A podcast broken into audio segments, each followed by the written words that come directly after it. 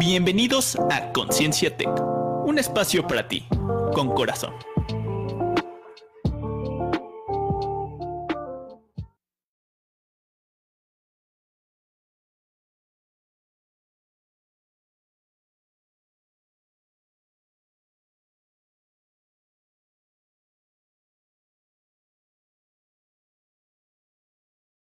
Eh, estamos ya aquí en Conciencia Tech con algunos problemas técnicos que parecemos eh, nuevos aprendiendo esta magia de transmitir en vivo a través de Facebook Live.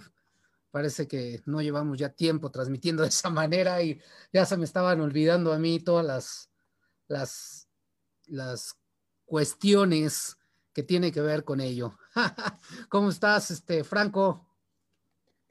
¿Qué tal? Excelente, muy bien. Terminando mis tareas, entonces pues toca fin este, libre esta vez. Y ex- excelente, este, bueno, ya podemos comenzar con, con el tema porque la verdad estoy muy emocionado de, de- de este nuevo tema que vamos a, a tocar. Platícanos de qué tema vamos a hablar el día de hoy, Franco. Sí, este, bueno, por, por el semestre y por las materias que estoy llevando, pues bueno, este, estamos entrando a lo que es el Lean Six, eh, Lean Six Sigma.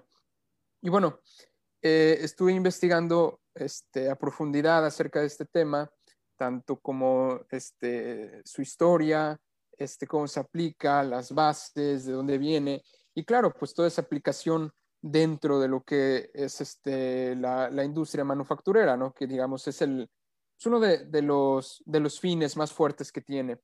Pero hay algo muy interesante que es que esta parte principalmente de, de Lean se puede aplicar a, a, la vida diaria, o sea, no solo pensar en que, ah, pues el Lean es este, cosas de, de ingeniería de manufactura, no, sino también es, es un estilo de vida, es un hábito, es una disciplina, cosa que ya hemos hablado durante varios este, programas. Entonces, bueno, eh, el tema es este, principalmente la filosofía japonesa y pues al final vamos a hacer un énfasis en lo que es este, el, el Lean. Six, Six, Sigma no, porque pues, es algo más estadístico, ¿no? Sino en, el Lean, que principalmente pues, es, una, es una filosofía. Entonces, bueno, este, para comenzar, eh, estuve, como ya dije, investigando acerca de lo que fue la historia, de dónde salió el. Y algo muy curioso es principalmente cómo los japoneses salieron del hoyo en el que estaban, de cómo es que terminaron una guerra y a los pocos años ya eran una potencia mundial. Y todos se quedaron de, bueno, ¿cómo es que lo hicieron los japoneses? Entonces, comenzando por ahí, este, pues muchas veces se escucha ese comentario, ¿no? De que, ay, es que pues, los japoneses, pues porque son japoneses, lo hacen bien, lo hacen con calidad, lo hacen bonito, porque son japoneses. Y pues uno se queda de, bueno, ¿cuál será eh, el por qué? ¿Cuál, qué, qué, ¿Qué es lo que hicieron ellos bien para que lograran tener una, este, un, un avance, ¿no? Muchos dicen que también es, es la cultura, y pues la verdad es que sí, pero desmenuzándolo un poquito, las razones de que ellos implementaron la calidad dentro de su cultura. Entonces, bueno, ¿cómo pasó esto? Ya retomando, no fechas, pero sí el, el contexto, pues Japón en los años 40 pues sale de, de, la Segunda Guerra Mundial y pues queda totalmente devastado. No había este, comida, no había servicios, no había trabajo. Entonces, pues era una situación de crisis. Y en esas fechas, en Estados Unidos, que en Estados Unidos todo era prosperidad, porque pues habían sido los ganadores y pues, no, no les afectaron sus infraestructuras, pues ellos estaban avanzando rápidamente en su manufactura. Y más de que habían tenido que manufacturar tanques, armas, municiones, entonces ya traían un sistema industrial muy avanzado. Entonces, personas, principalmente este, eh, el estadista Deming, que es de los primeros que se empezó a dar cuenta de, de, de la estadística y cómo meterla a, a la manufactura, pues en, empezó a, a crear este, diversos sistemas estadísticos para mejorar la calidad de los procesos y así tener este, al final mejores productos. Y dentro de los procesos, pues no solo la calidad, también este, reducción de, tiempo, reducción de, este, ciertas pérdidas que vamos a tocar en un momento y pues hacer las cosas bien. Entonces, a este señor, a Deming, lo invitaron a Japón y le dijeron, oye, quiero que, este, que nos cheques cómo estamos haciendo unas cosas y este, danos unas pláticas, ¿no? De lo que estás haciendo en Estados Unidos para ver cómo meterlo aquí a Japón e impulsar nuestra industria, porque sabemos que esto nos va a sacar del hoyo. Entonces fue este señor y les empezó a dar este, las pláticas y bueno, contagió, digamos, a los japoneses de esta ideología y la persona que tuvo que ver, digamos, en la evangelización de, de los japoneses dentro de la calidad fue el señor Ishikawa, que también es un personaje muy importante dentro de la calidad. Y bueno, básicamente lo que él hizo fue, como ya dije, evangelizar a todos los japoneses que se encarnaran esta filosofía de, la calidad. Incluso este señor decía que todo aquel hombre que practicara la calidad dentro de su vida, Dios le iba a asegurar un, este, pues, un lugar en el cielo, ¿no? Entonces, digamos, hasta esos extremos se fue para lograr que esta ideología llegara a todas las mentes de, de los japoneses. Y bueno, pues, este, tres, cuatro, cinco años después lo logró y Japón que, eh, eh, comenzó a crecer industrialmente demasiado, pero no solo industrialmente, sino también en otras áreas. Digamos, empezaron a hacer todo bien, empezaron a hacer todo rápido y al final tuvieron los mejores beneficios y pues ya 50 años después podemos ver en lo que se ha convertido Japón, porque vuelvo este, a este contraste. Hace este, sí, 70 años redondeando, no tenían nada después de una guerra y, ahora son una gran potencia mundial que tienen los mejores estándares de calidad. Entre ellos podemos ver también lo que es el método este, Toyota, que todas esas ideologías llegaron a lo que es Lean, que en este caso Lean Manufacturing, que bueno, es la manufactura esbelta. ¿De qué, de qué trata principalmente? De eliminar todos los desperdicios que tengamos en un proceso. Y bueno, lo interesante que vamos a tocar aquí es de que, ok, vamos a platicar de ello, pero también de cómo, cómo se puede hacer en la vida diaria, porque aunque uno no lo crea, aunque uno no lo ve, no se percata, pues en el día tenemos pues, muchas pérdidas de, tiempo, muchas pérdidas de, otro tipo de cosas que nos hacen, digamos, que no seamos estas personas de, de calidad. Y bueno, tratamos este tema no por, este, para, para dar a conocer esto, ¿no? Porque es una ideología, una disciplina difícil de llevar y pues que la verdad muchas veces no es tan atractiva para llevarlo en, la vida diaria, ¿no? No es tan atractivo como aplicarlo en, la manufactura, pero bueno, pues para que demos a conocer este tema e interese este, a más personas, ¿no? Incluso este, ingenieros de, de manufactura, ingenieros industriales principalmente que nos vean, pues puedan conocer un poquito, ¿no? De esto de, del Lean Six Sigma y digan, ah, bueno, pues me voy a poner a, a estudiar acerca de esto. Pero bueno, ese es el, el, contexto este, inicial. Y, pero antes vamos a hablar algo un poquito más este, común y sí, más aplicado, pues es acerca de, de los valores japoneses, que como, como ya dije, ellos tienen ahí una disciplina muy marcada de, de cómo llevar su vida. No, y es que eh, la cultura japonesa en sí, como tú mismo lo dices, es una cultura apasionante en su estudio, pero desde el punto de vista no solo de la ingeniería, porque dentro de la ingeniería es en sí ya una, una apasionamiento, ¿verdad? De buscarle esa aplicación a toda la filosofía que ellos tienen de Lean, de Kaizen, de 5S, de Six Sigma, y todo este tipo de cosas. Y como dices, hay cuestiones occidentales que adoptaron después de la Segunda Guerra Mundial, pero eh, todo esto está basado en una cultura japonesa. O sea, sí, adoptaron todos estos conceptos porque fueron bien este, articulados por Deming y por todas las personas que, que, que, que, les mostraron estas, estas herramientas, pero ellos las, yo diría que las tropicalizaron a sus valores a sus principios y a su forma de trabajo. Y es algo, como tú lo dices, increíble porque yo que he tenido la oportunidad de estar dos veces en Japón, eh, vas a una de ellas eh, este, en Hiroshima y pues vas a la zona de la Plaza de la Paz donde está eh, una cúpula de las ruinas, de ruinas de, la, de la bomba atómica, ¿verdad?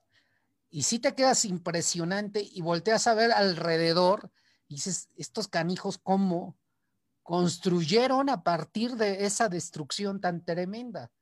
De hecho, es como, ay, como, como una situación rara de, de, de, de extrañeza que eh, sientes en la plaza, pero sales de la plaza y ves la modernidad de, del país y dices, ah, caray, estos cuates con disciplina, trabajo, este, lograron eh, avanzar, ¿no? Sí, exactamente. Y bueno, yo, yo no he ido a, Japón, de hecho me gustaría conocerlo y más con esto de que, que estoy estudiando. Pero yo creo que también hay sentimientos encontrados de, ¿por qué ellos pudieron y por qué nosotros no? ¿Por qué nosotros, este, hablando del contexto histórico, pues nos ha ido no mejor, pero pues tampoco estuvimos en, en, un caso así? ¿Cómo es que nosotros no hemos llegado precisamente a lograr lo que ellos lograron?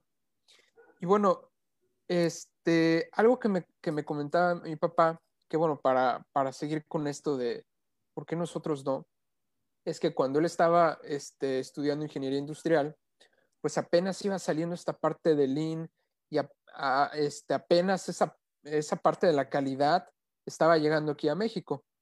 Y bueno, tuvieron una, este, unas pláticas con una persona de, Estados Unidos que, digamos, iba siguiendo el legado de, de Deming, también de, de Chicago.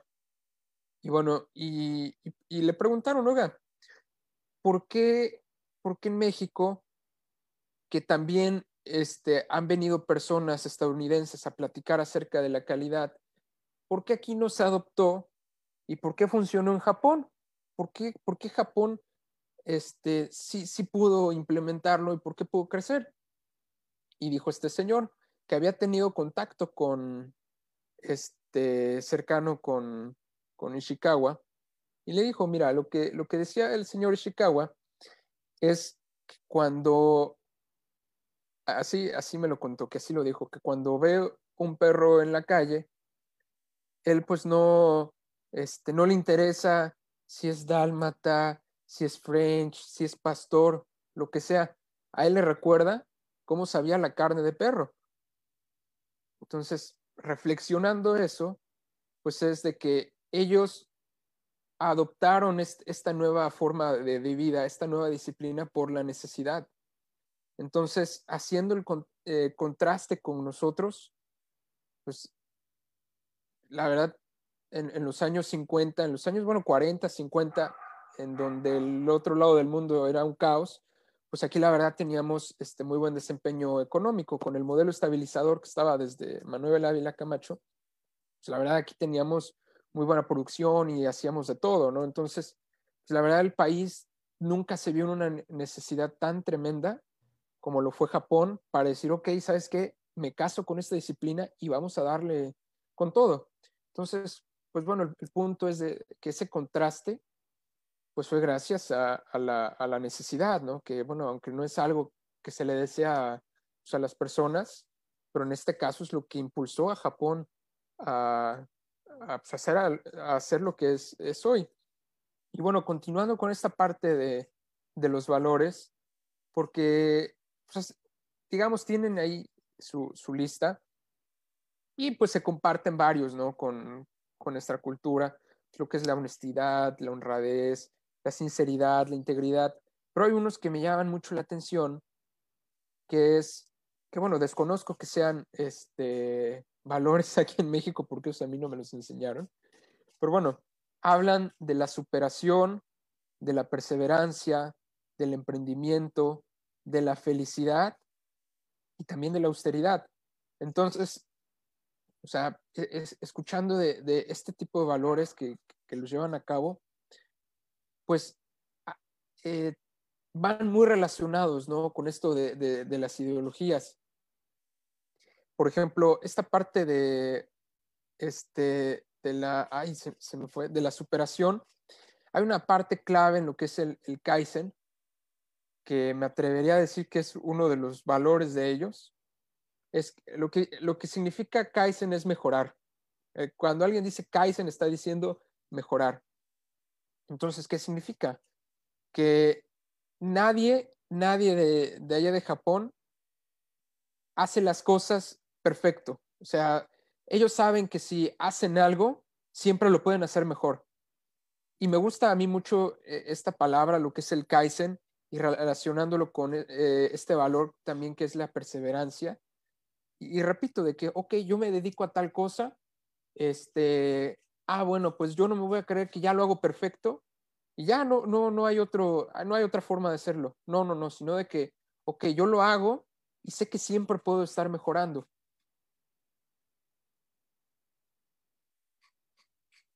Pero esta, esta parte de Kaizen que tiene que ver con, como tú dices, una cultura de mejora continua, creo que es algo que desde el, no nada más desde el punto de vista de los procesos sistémicos en las empresas, sino también es una cultura que puedes eh, tomar como eh, a tu propia vida, porque al final de cuentas la búsqueda de la mejor versión de ti a través del desarrollo de tu conciencia, pues es simplemente un proceso evolutivo de mejora como un Kaizen personal. ¿no? Un Kaizen interno donde cada vez va siendo eh, una mejor persona a través de la perseverancia y del reconocimiento que como ser humano, pues eres susceptible a errores y a mejorar en muchos aspectos de tu vida, desde la bondad, desde la disciplina, desde el trabajo honesto, desde el amor, este, nos podemos ir a través de este mejoramiento, ¿verdad? De, nuestra mejor versión como seres humanos.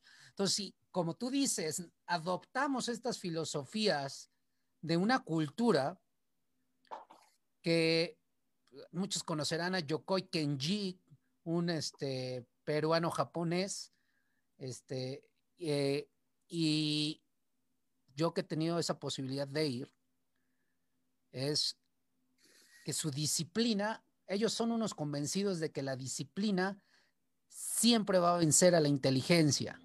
Y entonces no es que sean más inteligentes que nosotros como, como occidentales que somos, sino son mucho más disciplinados y comprometidos con hacer las cosas. No lo dejan para mañana, no, este, no dan medias tintas en su trabajo, sino que dan el 100 o más del 100. Y entonces ese tipo de, cuestiones son las que les dan esas ventajas competitivas. No sé qué opines, Franco. Sí, exactamente. Y, bueno, retomando un poco este, esta parte del Kaizen personal, este, yo creo que también aquí hay que, que decir que, ok, yo este, sé que puedo hacer las cosas mejor, pero también no hay que caer en el de que, ay, hago todo mal o no me siento conforme con, con mi trabajo. Hablo desde mi, desde mi experiencia, porque a inicios de, de, la, de, la, universidad como que empezaba a tener esa, e, esa pelea conmigo mismo, ¿no? De que, ok, quiero mejorar, pero al mismo tiempo me estoy diciendo, no, no estoy a gusto con lo que estoy haciendo. O sea, en el sentido de que no es que no me guste lo que estoy estudiando, ¿no? Sino de que me, me, me juzgo, ¿no? De podría hacer las cosas mejor y, y, eso es igual a que estoy haciendo las cosas mal ahora mismo. Entonces yo creo que pues, es, es, no pasar esa, pues, ese límite, ¿no? De que, ok, es por, por eso, bueno, hace, hace, un rato lo dije, ¿no? De que estoy haciendo las cosas bien, sé que las estoy haciendo bien, pero siempre hay una oportunidad de, de mejorar las cosas. Y bueno, esta en la parte, sí, personal. Y bueno, hablando de esto de, de lo que es su, su productividad y cómo se ha visto el mejoramiento en ellos, eh, hay una parte este, del libro del Kaizen que ejemplifica muy bien esto, de que pues ya los japoneses ya tenían sus plantas industriales y cada dos o tres años estaban renovando sus infraestructuras, estaban mejorando, mejorando sus procesos, mejorando sus instalaciones, mejorando la capacitación de, las personas. Entonces, siempre estar mejorando, siempre hacer eventos Kaizen, como les llaman. Y hace el contraste de que ahora los japoneses ya van a Estados Unidos, este, y llegan a Estados Unidos, ya er, eran los años 60, 70, que ya todos se llevaban bien, y vieron las empresas en Estados Unidos, las industrias, y dijeron, ah, caray, oigan, pues eso tiene más de 50 años, todas estas máquinas, este, la, infraestructura, todo esto es viejísimo. Entonces ahora vinieron los japoneses y enseñaron el Kaizen. Y fue de que no, no, no, eh, este, cada eh, periodo corto, hablando de tiempo, pues hay, hay, que estar mejorando. Hay que, y también, pues algo importante aquí, pues es la, la inversión monetaria, ¿no? Pero bueno, el punto es ese de, del Kaizen, tanto si tienes, este, estás en tu empleo, contigo mismo, digamos, el Kaizen personal, este, si tienes a cargo de ti una, una, una, una industria, pues el, el, el, punto del Kaizen, pues es siempre estar mejorando. Ok, hago bien las cosas, pero yo sé que puedo hacerlas mejor. Y bueno, combinado con esta parte de, de los valores, o sea, el hecho de hablar de emprendimiento, de superación, de perseverancia, de orden, pues todo nos encamina a, lo mismo, al, mejorar.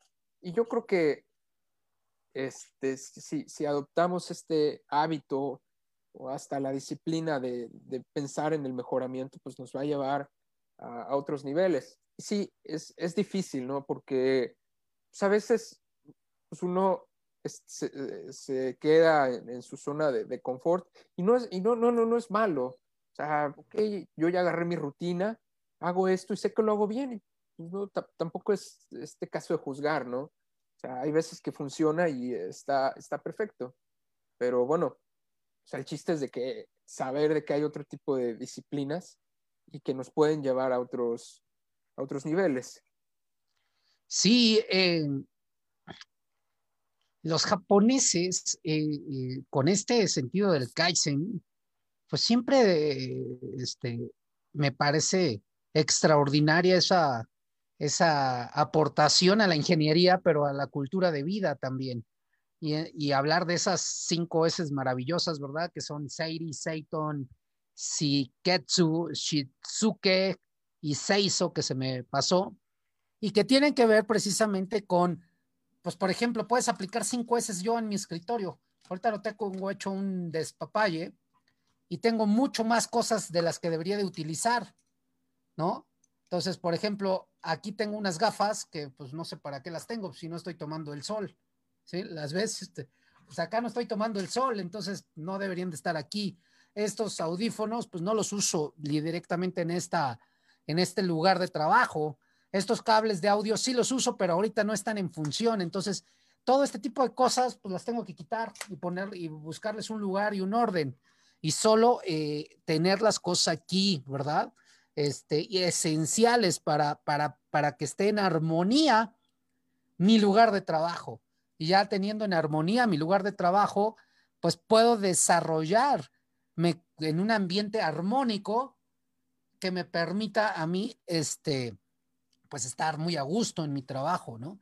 Y eso también radica en la, en la, en el trabajo de un hábito que es la autodisciplina. O sea, autodisciplinarme. Yo autodisciplinarme, a limpiar mi escritorio, a quitar todas las cosas, a tener mi closet en orden con lo fundamental nada más, eh, buscarle un lugar exclusivo a las cosas, no tenerlas por ahí o por allá. Entonces, realmente si te fijas, aunque es hacia un proceso productivo, si tú lo aplicas a tu vida, imagínate que tengas en orden tu mente, por ejemplo y que no estés en la revolución total pensando miles de cosas. O sea, ¿no? Y decirle, ah, caray, pues sí, esto va por acá, esto, ajá, ahorita no te hago caso, no sé.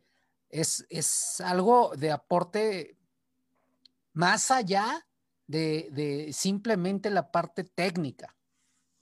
Sí, exactamente. De hecho, las cinco S a, mí me, fascinan porque, bueno, en lo personal, a veces soy muy compulsivo de que no veo algo en su lugar y me, empieza a entrar la ansiedad y rápidamente tengo que ir a, arreglarlo, porque si no, no estoy en paz. Entonces, ahorita que, que conocí las cinco S, fue, ay, mira, no, no, no, soy el, no estoy tan loco, ¿verdad? Pero bueno, la verdad considero que las cinco S son muy aplicables porque sencillamente son unos pasos cualquiera. Y sí, o sea, se puede aplicar hasta, hasta en, tu escritorio y pues al final vas a ser más productivo en ese escritorio. Entonces, este, bueno, me gustaría compartir las, las cinco S. De una vez que ya estamos en, ese, en ese tema, pues bueno, las cinco S, este, les voy a decir en español, en, español no son cinco S porque tanto en inglés como, como en japonés sí empiezan con, con las palabras, pero bueno, el primer paso, porque aquí sí, aquí sí son pasos, porque pues eso es una metodología, es seleccionar, que es tener lo, lo necesario. Ok, en mi espacio de trabajo, ¿qué es lo que utilizo? Si veo algo que no, no tiene que estar por aquí, ah, bueno, pues no tiene que estar aquí, porque no es necesario. Después, el ordenar que cada cosa tenga su sitio. Si yo pongo, si yo le destino un sitio mi lapicero, ah, bueno, cuando lo termine de usar, ahí, ahí lo pongo y sé que al otro día ahí va a estar.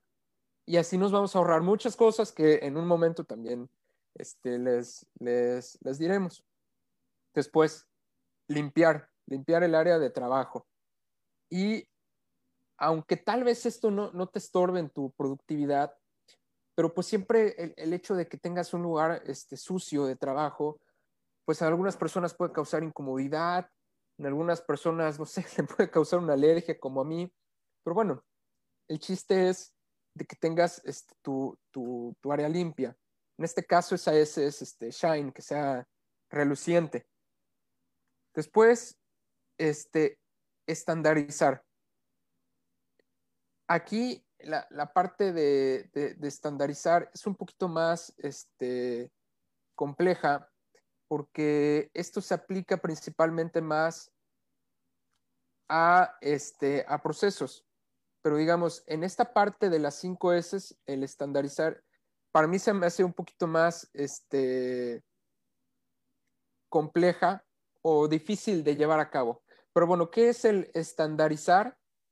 es definir una norma, un protocolo de cómo van a funcionar las cosas, porque si yo sé, yo pruebo de que con esos pasos hago las cosas bien, lo estandarizo y ahora siempre lo hago así. Un, ejemplo, ¿no? De que, ah, bueno, me levanto en la mañana, este, abro mi laptop, la enciendo y, en lo que se enciende arreglo mis lapiceros, abro mi, mi carpeta y bueno, veo que fue muy rápido y pude hacer bien ese proceso, ah, bueno, lo estandarizo y yo sé que todos los días tengo que hacer el mismo procedimiento porque voy a obtener los mejores resultados. Entonces, esa parte de estandarizar, digámoslo, es crear pasos que voy a seguir porque sé, de que, sé que de esa manera voy a ser eficiente. Es la parte de, estandarizar que sí es un poco más compleja de, de poner este, en práctica, ¿no? Porque pues, es de como ya lo dije, crearse pasos de cómo voy a estar trabajando, casi casi como si fuéramos una, máquina. Y bueno, la, última S es el mantener, el seguir mejorando, de que, ok, lo que ya hice, ya está, lo pruebo, pero recordemos, Kaizen, puedo mejorar. Entonces, aquí es, digamos, lo, eh, lo más interesante de las cinco S, que ya seguimos todos los pasos, pero no te quedas ahí. La última S es de que puedes mejorar el, el, Kaizen, como ya lo dijimos. Y bueno, estas son las cinco, cinco S, como ya lo platicamos, muy fáciles de, de adoptar. Y pues el fin es ser más eficiente. Este, en este caso de, del ejemplo del escritorio, pues más eficiente en tus tareas que hagas ahí. Por ejemplo, tu, tu, tarea, eh, tu tarea de la escuela, ¿no? Y es que nos vamos a que si tú empiezas a aplicar esto solamente en tu escritorio, como tú mismo dices, vas a empezar a ser más productivo porque desde el hecho de que sabes dónde está un lápiz, dónde está tu libreta, dónde está tu agenda, dónde está eh, tu computadora, dónde eh, pues lo puedes aplicar. Igual en tu computadora, de repente tienes archivos por todos lados y archivos ya muy viejos o archivos que ya ni usas y, entonces empieza a, acumular. Y pasa que te vuelves un acumulador eh, la computadora. Esto lo voy a usar algún día. Y la realidad es que no lo vas a usar algún día después, o sea, muy pocas cosas vas a volver a usar, pero este, eh, te vuelves un acumulador y la computadora también se vuelve un desorden y te vuelves improductivo precisamente porque no tienes eh, la información de manera ordenada. Entonces yo creo que practicar Kaizen en tu vida es trabajar en tu autodisciplina y en organizarte, organizarte, algo que, híjole, pues a veces nos cuesta mucho trabajo y es algo importante. Si tú aplicas el Kaizen a la administración de tu tiempo, te vas a volver súper productivo. O sea, te vas a eficientar si tú planeas y dices, a las 5 me levanto, medito, a las cinco y media estoy leyendo, a las seis estoy lavando los trastes, a las seis y media estoy haciendo el desayuno, a las siete estoy haciendo ejercicio y me voy programando, aunque no nos guste a veces, porque dice, no, es que a mí no me gusta eh, la disciplina y no me gustan las rutinas.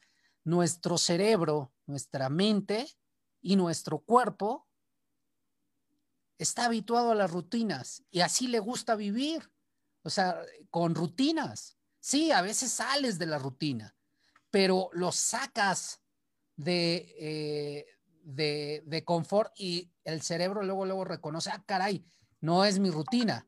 Pero así funcionamos como seres humanos, como con rutinas, y así nos volvemos más productivos, porque es una falsa esto de que, y esto es para los estudiantes, y aprovechando esto, es que somos multitareas, eso no es cierto. O sea, si tú estás haciendo dos tareas a la vez y estás chateando y estás viendo videos y estás en el Facebook y estás en el Twitter, pues en realidad no estás haciendo nada, ni viendo las redes, ni haciendo la tarea, ni leyendo.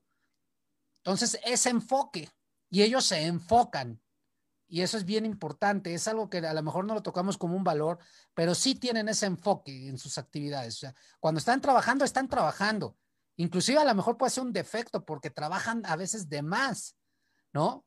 Y, este, y eso pues les provoca eh, el famoso estrés y por eso una de las cuestiones que tienen complicadas es sus altos índices de suicidio. Eh, pero es algo muy, este, pues es algo menor, ¿no? Porque al final de cuentas su trabajo y sus valores les dan para, para tener, como les digo, este, este espíritu de mejora continua y que nos puede servir a todos para organizarnos mejor. Si tú organizas mejor tu tiempo y tu vida, este, vas a ser productivo, como lo dice eh, este Kaizen, ¿verdad? Sí, y esa parte precisamente de armar tu rutina es el estandarizar, porque ya así tú sabes a qué hora voy a hacer las cosas yo sé en qué orden y yo sé qué resultado me va a dar al final. Entonces es parte clave que tanto en el Lean Manufacturing, en el Six Sigma, en el Kaizen, en las 5S se habla, el estandarizar, el hacer rutinas.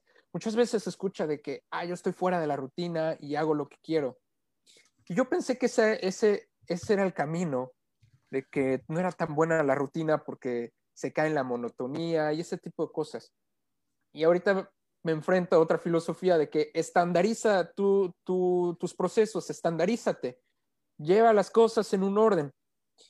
Y entonces entro en la duda de pues, qué será lo mejor. Y yo creo que opino que es una combinación también, ¿no? Pero sin duda, para ser productivo, aunque sea en, la escuela, ¿no? Con tus tareas, pues la estandarización, la rutina. Y bueno, ya empezando a meter aquí el, este, digamos, el clímax del programa, que es el Lean, ok, es de que ya te estandarizaste eh, imaginemos, ya tienes las cinco S en, en, tu vida, ya este, tanto en tu mente, en tu lugar de trabajo, ya sabes lo que es el Kaizen, ya te estandarizaste, ok, yo ya soy este, muy productivo, pero recordemos, Kaizen, quiero mejorar. Bueno, pues aquí entra el Lean Manufacturing, que la clave es de que, ok, yo hago las cosas bien a la primera vez y en el menor tiempo posible. Y aquí es donde ya entran muchas cosas como, como este, la eficiencia, reducir tiempos y ese mundo que a mí se me hace muy interesante. Y bueno, aquí, este, como ya dije en un principio, es muy aplicado en, en, la industria manufacturera, demasiado. Aquí en México no tanto, pero o sea, países como Japón, me atrevo a decir que todas sus empresas tienen el, el Lean Manufacturing, el Six Sigma. Pero bueno, eso no es el punto. El punto es que lo que se encarga Lean es, como ya lo dije, reducir tus tiempos y hacerlo bien a la primera. Y bueno, podemos observar que uno es consecuencia de otro. Si hago bien las cosas a la primera, pues voy a tardar menos tiempo este, en todo mi proceso. Y bueno, para empezar, este, tocando, tocando este tema, algo muy importante de saber son los ocho, en inglés se le dice waste, que sería desperdicio o basura, pero en español digámosle pérdida, suena un poquito, suena más bonito. Y bueno, son ocho, este, son ocho pérdidas, las vamos a mencionar rápidamente. Y el primero es, son los defectos en la producción. Y, pues esto se escucha a, a, mucha industria, ¿no? Pero bueno, en el libro lo toca así. Imagínate que tú en la mañana este, te vas a hacer un pan tostado, ya lo pones en la tostadora, se te pasa el tiempo y sale quemado. Y dices, bueno, tal vez esto sea común, no me importa, pero ¿qué haces para, para que te la puedas comer? Agarras un cuchillo y le empiezas a raspar y te la comes. Es ok. Pero, oye, cuidado, si, si ves esta parte de Lean, eso es un desperdicio, que se le dice desperdicio de rework, de tener que arreglar las cosas. Entonces aquí entra el tener que hacer las cosas bien a la primera vez. ¿Por qué? Porque, ok, ya gastaste tiempo en rasparle lo quemado a tu, a tu tostada. Ya gastaste una herramienta que puede ser un cuchillo. Ya gastaste recursos porque tienes que lavar esta cuchara. Y ya no tuviste el mismo aporte calórico porque le quitaste masa a tu, bueno, no masa, pan a tu, a tu, a tu tostada. Entonces, esto es el, el, el, primer tipo de, de, pérdida que tiene el IN, el tener que arreglar las cosas. Y bueno, yo pienso que ahorita que estoy comentando esto, pues muchas personas dirán, oye, pues es que tal vez esto es muy fanático o compulsivo o X cosa, ¿no? Pero bueno, yo puedo decir que yo tampoco lo aplico al 100 en mi vida, apenas voy conociendo esto, pero como ya dije, no es compartirlo para que pues, digan, ay, qué interesante, ¿no? Que, que, en mi vida diaria puedo, puedo aplicarlo.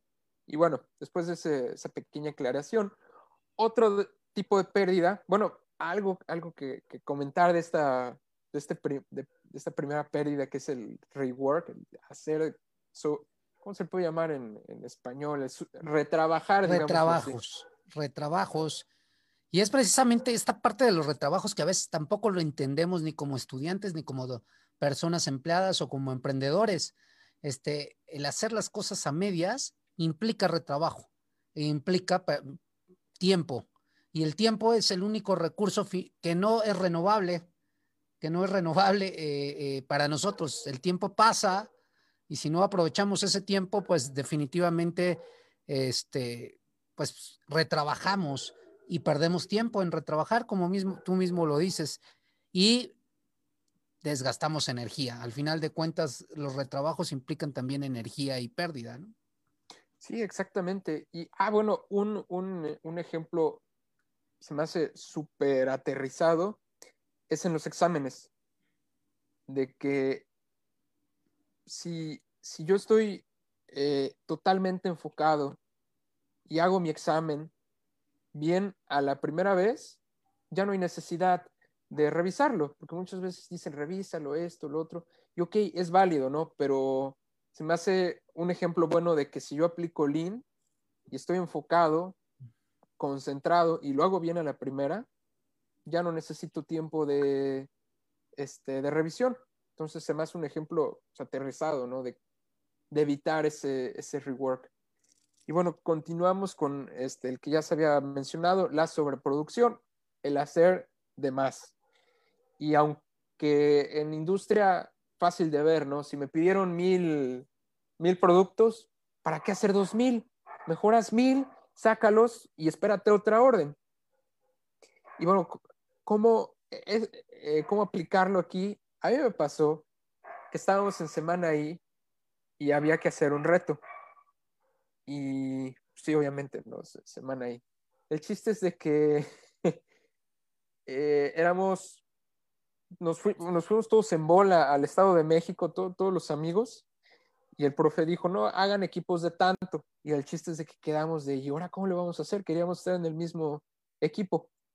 Logramos convencer al, al, al profesor de que todos quedáramos en el mismo equipo. Era un equipo bien grande a comparación de, de los demás, ¿no? O sea, creíamos que iba a haber una desventaja y le dijimos al profe, oiga, pues como somos más, ¿qué tal si le hacemos dos retos? Y ahorita que pienso eso, dije, ¿cómo, es que dije eso? Si, si, ya nos dijeron, ya váyanse, ya hagan un reto, hagan un prototipo, ¿ya por qué estoy proponiendo hacer dos? Entonces yo creo que a veces caemos en esta de querer hacer más cuando no es necesario hay que separarlo también, por ejemplo, del autoestudio. Yo aplico mucho el autoestudio, pero no lo quiero ver como una sobreproducción, sino de que, ok, hay que estudiar aparte, ¿no? Porque que, pues el gusto es saber más, ¿no? Pero también de que si un profesor me dice, oye, pues para mañana hazme 10 ejercicios, ay, no, profe, yo lo hago 50, ¿cómo ve?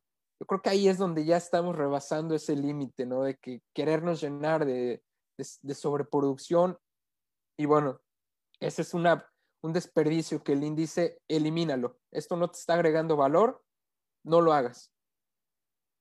Y, y, y, también es para toda la parte de nuestra vida, o sea, requerimos ser conscientes de cuáles son nuestros objetivos, metas y a exigirnos cumplirlas, pero eh, eh, en este sentido, y es muy común también en los estudiantes eh, que son muy comprometidos, ¿verdad? En querer dar más allá de lo que, que, debemos dar. Entonces, en realidad, este, esto es, eh, eh, es tener disciplina nuevamente.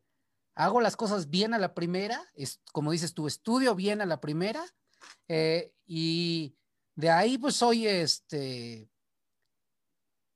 estoy tranquilo, llego al examen, no me pongo nervioso. Si estoy nervioso pues, y ya practiqué mi meditación, ya sé tranquilizarme, eh, practico mi respiración, puedo controlar mis nervios, aplico mi examen porque estudié, porque trabajé, porque hice disciplina y pues salgo tranquilo y, y doy lo que tengo que dar. No tengo que revisar tres veces y ya borré porque ya dudé y ya hice esto porque ya dudé y luego un trabajo y este, igual en un trabajo, pues sí, sí, sí vale la pena dar el, el extra, pero no a costa de tu vida. O sea, no a costa de, de, todo lo demás, porque recuerden, somos seres humanos holísticos. No venimos nada más a estudiar o a trabajar o a... No, no, no. Venimos a convivir, a socializar y el fin es que seamos felices. O sea, estudiar no es estudiar por estudiar para ser un buen hombre, una buena mujer, este, un ser responsable y que pueda salir adelante. No, es el, el fin es trascender a ser feliz y estar contento con lo que estás haciendo. Pero si tú te empiezas a estresar y a meter y a sobrecargar, pues la maquinita que es tu cuerpo y tu mente también te va a pagar, eh, te, va, te va a cobrar caro. Porque si no sí. haces ejercicio y le puro trabajo, trabajo, trabajo, pues de repente vas a estar como con la presión hasta el tope, colesterol, etcétera, y pues el cuerpo te está reclamando. Entonces, si eso lo traducimos a lo que tú mismo dices, no hacer de más, o sea, equilibrar la vida, buscar esa pasión por lo que te gusta hacer, pero también ese relajamiento y ese vivir en el aquí y en el ahora. Eso es también fundamental. Vivir en el aquí y en el ahora. Y disfrutar. Si hoy es una tarde libre como la que tienes, Franco, pues disfrútala. Si hoy voy a dedicarle en friega el examen, pues disfruto el sacrificio de estar estudiando fuertemente. Y lo estoy disfrutando. Creo que eso es una, una cosa clave. Sí, sin duda. Y, otra parte clave de identificar cuándo ya es una sobreproducción, pues es cuando ya no te agrega valor, cuando ya, digamos, lo que estás haciendo ya no vale la pena, nada más es estar haciendo de, de más. Pues ahí es donde digo, bueno, donde dice Lynn, apártalo, ¿no? Porque sí, muchas veces que también a mí ya me pasó, que te, saturas de tantas cosas que luego ya no sabes qué hacer. Pero muchas veces también estas cosas agregan valor, pero pues también nada más hay 24 horas al día, ¿verdad? Pero bueno, aquí es, es, es esta clave, ¿no? De que qué es lo que me está agregando valor a, a mi vida y pues lo que no agrega valor se retira o también en el punto en donde yo sé que ya no puedo con más actividades, priorizar pues sí, apartar también.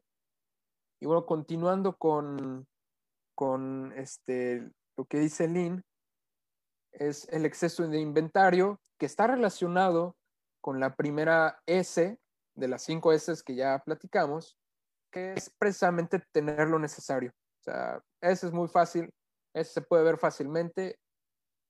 Solo tengo lo necesario y no acumulo. De hecho, hablando un poquito de, ingeniería, hay algo que se llama el just in time, que tiene que ver mucho con el, con el inventario. Pero bueno, también ya aplicándolo en, nuestra vida, por ejemplo, si tenemos una alacena con comida, pues tampoco es tener este, así al límite, ¿no? Como si se aplicara un just in time, pero pues sí, el chiste es ese equilibrio, ¿no? De que tampoco tengo excesos, pero tampoco me voy a quedar este, sin comer hablando de la alacena. Entonces, pues esa parte de, tener un buen inventario es, ese equilibrio. Entonces, si tengo, como ya lo dije, si tengo excesos, no me aporta ningún valor, hay que solucionar eso. Y si tengo este, deficiencia, tampoco me aporta valor, tengo que solucionarlo. Tener un equilibrio de inventario. Y bueno, otro es, este, son las esperas. El tiempo como ya se dijo, es este, finito y ese sí no se recupera. Creo que es lo más este, doloroso porque, bueno, no nos vamos a meter en esos temas. Hablando con esto de, de las esperas, pues e, eso se ve extremadamente en nuestro querido gobierno, de que uno quiere hacer un trámite y que esperar una hora, dos horas, tres horas, cuatro, cinco, seis horas, y pues eso es una pérdida que no te añade valor es lo más importante aquí. Estás desperdiciando tu tiempo y no, es productivo y no añade valor. Pero ¿cómo aplicarlos en, nuestra vida? Y yo creo que es una cosa muy difícil porque es muy probable que también lleguemos tarde a reuniones, que lleguemos tarde a, este, a clases, a lo que sea, o que nos extendamos y si tenemos un plan de una hora, terminemos haciéndolo en una hora y media, dos horas. O sea, el chiste es, es reducir el tiempo en el que estoy haciendo las cosas y reducir el tiempo en el que hago esperar a las personas y no se le da ningún valor. Entonces, el punto es de que si hay mucho tiempo de espera en cualquier actividad, tratar de eliminar esos, tiempos de espera porque no están añadiendo valor y pues nada más está desperdiciando este, el tiempo. Eh, y, eh, creo que eso es una max de casi todas las culturas extranjeras, ¿no? Al final de cuentas, eh, la puntualidad, el respeto por el tiempo de los demás, y que creo que es algo que, que debemos hacernos conscientes nosotros también, porque es una falta de respeto al tiempo de la otra persona. para mí, desde mi experiencia, o sea, si yo llego impuntual a una cita, a una junta, etcétera, eso quiere decir que no me interesa el tiempo de la otra persona, ni la otra persona en realidad, porque ella también está destinando un tiempo y ese tiempo es responsabilidad de él, pero yo tengo que mostrar esa amabilidad con la persona para y hacerlo esperar implica que está desperdiciando su tiempo eh, cuando pudiera estar haciendo algo, lo que fuera, aunque sea viendo una serie, pero es, este, estaría haciendo algo importante para él. Entonces creo que eh, el trabajo se traduce también en esa demora, en esas demoras, ¿verdad? Es eh, ver, y por eso lo digo a título personal, no nada más en una relación, en una junta, en un trabajo. Si tu junta se posterga, tienes que hablar o decir, oye, ¿sabes qué? Tengo otra junta, me tengo que retirar, algún tema más se va a tratar y hay que tener esa valentía y ese coraje para alzar la voz. O bien avisar a la otra persona que vas retrasado y que vas a llegar tarde, pero no luego, luego que ya se hizo tarde, o sea, prevé la situación, dame 10 minutos más, discúlpame, pero estoy, pero yo lo ideal es que cortes en ese momento eh, eh, la junta, el trabajo que estás y pases a la, con, la, con la siguiente tarea con la persona que ya acordaste que le vas a dedicar un tiempo determinado. Entonces, no se vale como estudiantes o como personas que trabajan, o empleados o emprendedores, que hagamos perder el tiempo a, los demás, ¿no? Porque no le damos valor. Exactamente. O lo mismo, esa parte del valor. Entonces, como no añade valor, Lynn dice, bueno, esto se, quita. Otro es el transporte, que es en, ese sí es muy enfocado en, manufactura, entonces ese no lo vamos a tocar. Pero hay uno que me gusta mucho que es la pérdida o desperdicio de movimiento. Y aquí está muy interesante porque se relaciona mucho con una de las S. ¿Cuál es el que cada cosa tenga su sitio?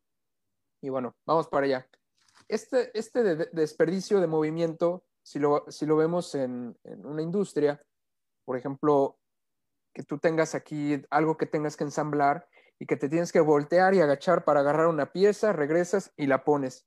Entonces, ese es un exceso de movimiento que se traduce en una pérdida de tiempo. Y bueno, los que aplican el Lean junto con el Six Sigma en, en, una industria, pues evitan eso, ¿no? De que el operario no se tenga que mover mucho para cumplir su proceso. Y bueno, ¿cómo lo vemos en, la vida diaria? Eso es facilísimo. ¿Qué pasa si yo llego en la noche, llego en mi auto, llego, este, me meto en mi casa y dejo botadas las, las llaves del auto?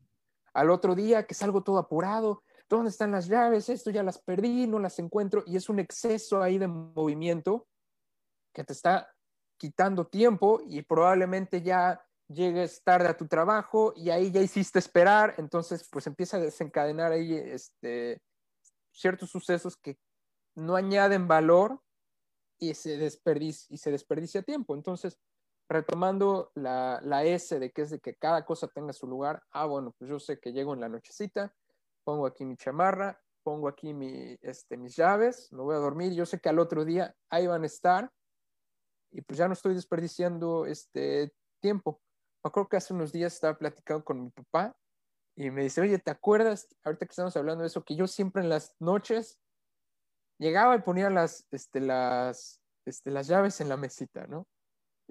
Y me dice, oye, ¿y qué pasa si vas este, con este, al taller de tu abuelo?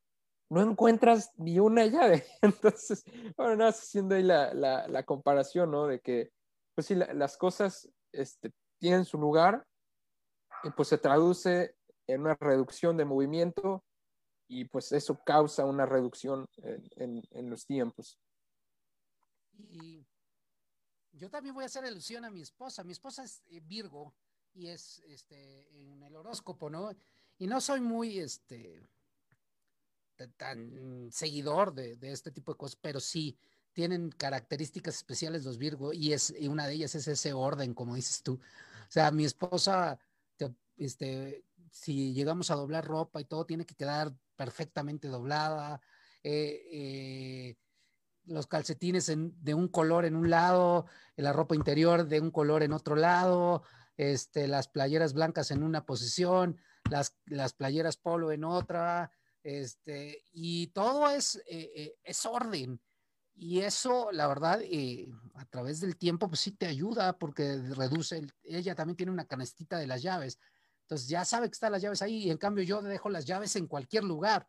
Entonces, este, eh, pierdo tiempo y a veces pierdes tiempo cuando tienes prisa, porque pues, se genera en ese momento que no sabes ni dónde están y ya sales con prisa y ya eh, ve todo lo que provoca algo de desorden en ti. O sea, porque puede elevar tus niveles de estrés, ya sales enojado, ya vas manejando deprisa, ya te vas peleando con el de enfrente, porque él no lleva prisa y él va tranquilo y tú quieres rebasarlo, puedes propiciar un accidente, ya llegas corriendo al trabajo, en fin, se van sumando esos tiempos para una pérdida de, productividad. Entonces yo creo que en esa parte, el Lean, este, 5S, pues lo que nos buscan es eso.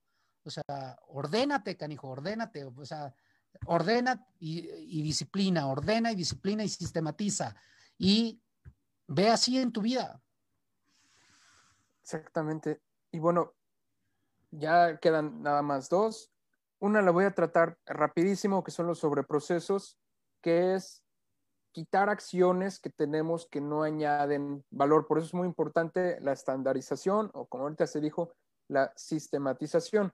Pero bueno, la verdad es un poquito más enfocado allá cuando haces una tarea, ya haces un proceso muy marcado. Y uno, el último en el que sí quiero hacer énfasis es en el desaprovechamiento del talento humano. Este es el octavo este, waste que se añadió al, Lean. Es el más nuevo porque antes no se consideraba. Y bueno, ¿de qué trata? Lo explico desde el enfoque de, la industria, que muchas veces los directores son los que toman las decisiones y los operarios pues nada más están para trabajar y están callados. Entonces se dieron cuenta de que, oye, pues esto es un desaprovechamiento del talento que pueden tener eh, estas personas. O sea, no porque sean operarios quiere decir que no hablen o que no tengan alguna opinión, no, para nada. Entonces, lo, lo que trata aquí es de que todas las personas que están dentro de una industria, sin importar su rango, tengan, tengan voz y puedan tomar decisiones, puedan dar, bueno, tal vez no, no este, una decisión tan grande, pero sí que puedan opinar, que puedan dar su punto de vista, que puedan dar información. Entonces, este es el chiste, ¿no? De que no desperdiciar el, el intelecto que tienen las personas. Y bueno, creo que aplicándolo a, la vida diaria, creo que yo lo vería en esta época de estudiante en los, en los proyectos, que pues, muchas veces nos dan un equipo y hay personas este, como, como, como yo que queremos hacer todo. Entonces, este, pues muchas veces ya no, ya no se toman en cuenta las demás opiniones. Entonces, pues sí, o sea, yo, yo digo, pues, ahorita que, que, leí eso, digo, no, pues no, no es lo mejor que se puede hacer, ¿verdad? Entonces, este, bueno, el, el chiste es ese, ¿no? De que yo lo veo así, de que si estás en un equipo y las demás personas están dispuestas, que también eso es muy importante, pues escucharlas, porque todos tenemos opiniones muy buenas y no caer en este desperdicio de, de intelecto. ver, como, como dicen, ¿no? Dos, dos, este, ¿cómo dicen? Dos cabezas piensan mejor que una. Yo creo que ahí queda.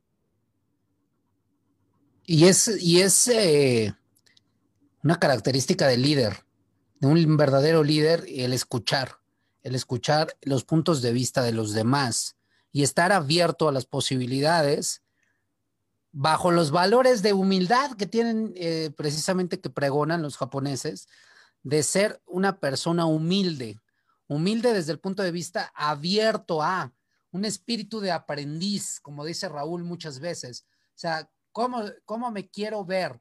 ¿Como un sabelo todo o como un aprendiz en la vida? Y la filosofía es adoptar ese, esa práctica de ser aprendiz en todo, porque en realidad estás aprendiendo de todos. O sea, no porque tú seas aquí el ingeniero plus ultra dentro de la planta, no vas a aprender de un operario que tiene 30 años manejando una, una máquina y que pues, sabe más que tú de la máquina. Entonces, si tú le tomas la opinión y aportes y le das el valor a la idea, o sea, le das la significancia y dices, ah, esta idea fue de mi operario o de mi este, subordinado, pues eh, le vas a inflar el pecho y va a estar comprometido contigo y va a estar colaborando bien con la camiseta bien puesta. Pero si tú te quieres agenciar las ideas y no dar el crédito, pues eso también provoca lo que tú dices, esta fuga de, capitales humanos y de talento humano, porque no te vas a sentir a gusto en un lugar donde no te valoran. Entonces, eh, sí, pues somos seres humanos y el apapachito, el reconocimiento a algo, nos ayuda, nos da seguridad, nos da este, nos eleva la autoestima y nos sentimos proactivos para seguir siendo propositivos y buscar el cómo sí y no el cómo no. Entonces, sí. fíjate cómo todas estas estrategias te pueden ayudar. Exactamente. Y aparte de, esta fuga, podemos decir que, ¿qué tal si eh, la, opinión de quien menos te lo esperabas tal vez salvaba el problema que tenías en, ahí en, tu empresa o, lo que sea, ¿no? Y bueno, veo la hora y tristemente ya, ya se termina esto, pero pues antes me gustaría este, hacer un, el, comentario final, ¿no? De que, bueno, ¿qué es lo que, lo que tocamos hoy? Yo creo que todo se resume este, fácilmente. Y bueno, primero, este, los valores los que me gustaría este, enfatizar es este, el emprendimiento, la superación, la perseverancia y la laboriosidad. Y bueno, es, esta parte de los valores que tienen ellos, pues a qué nos lleva? Al Kaizen, a lo que es el mejorar. Kaizen significa en japonés mejorar. Yo hago las cosas bien, no voy a decir que las hago mal, las hago bien, pero sé que puedo mejorar. Siempre hay una oportunidad de hacer las cosas mejor. Después, las cinco S, muy aplicable en, nuestra vida diaria. El ejemplo del, del, escritorio. Entonces, selecciono lo necesario, pongo las cosas en su lugar, limpio mi área de trabajo, estandarizo procesos, o sea, hago rutinas y Kaizen de nuevo, seguir mejorando. Y al final, este, el, el IN, los ocho desperdicios, y ahí la clave es quitar de nuestras vidas las acciones que no nos dan valor. Lo que no nos agrega valor a nosotros, quitarlo. Y pues yo creo que este, aquí el, a mí el que más me gusta, que ya lo dijimos, pues es el, es el Kaizen, esa, esa mentalidad de que siempre puedo estar mejorando. Creo que abre toda una oportunidad, ¿no? De que, ah, ok, pues sabes que me gusta lo que hago y puedo ser mejor, entonces puedo seguir haciendo acciones y puedo llegar a ser cada vez mejor, pero siempre, siempre buscando el, ser, este, el ser mejor. Pues definitivamente creo que ya eh, agregar más a esto que, que nos estás mencionando, Franco, creo que es el colofón ideal para este programa. Te invitamos a que si empiezas a practicar el Kaizen en tu vida, nos compartas a través de, la página de, Conciencia Tech, que nos escuches a través o nos veas a través de ella, igual que de Tráfico 109, y eh, pues nos comentes, nos comentes, igual que nos escuches a través de Spotify, Google Podcast y, estas plataformas. Y si te gusta algo, compártenos y, y, nos gustaría que estuvieras interactuando con nosotros y nos mandes saludos y, veas si estos temas te aportan. Y como siempre te decimos, practica. Si te resulta, pues dinos. Y si no te resulta, también. compártenos otra, otra forma distinta de hacer las cosas. Eh, nos vamos, nos vamos como todos los viernes, porque ya se nos acabó el tiempo, siempre nos gustaría quedarnos más, pero bueno, pues este, nos tenemos que ir. Te esperamos la próxima semana. Le mandamos un saludo a Raúl, que anda muy ocupado el día de hoy y que, bueno, pues no pudo acompañarnos. Muchas gracias, Franquito. Eh, bello tu fondo desde el Cerro de la Silla del TEC de Monterrey, yo desde la biblioteca del TEC de Monterrey en Campus Puebla. Un saludo para todos nuestros estudiantes, compañeros de trabajo, colegas y las demás personas que nos siguen a través de las redes.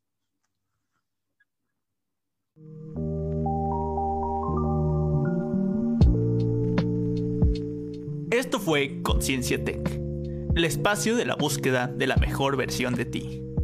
Hasta la próxima.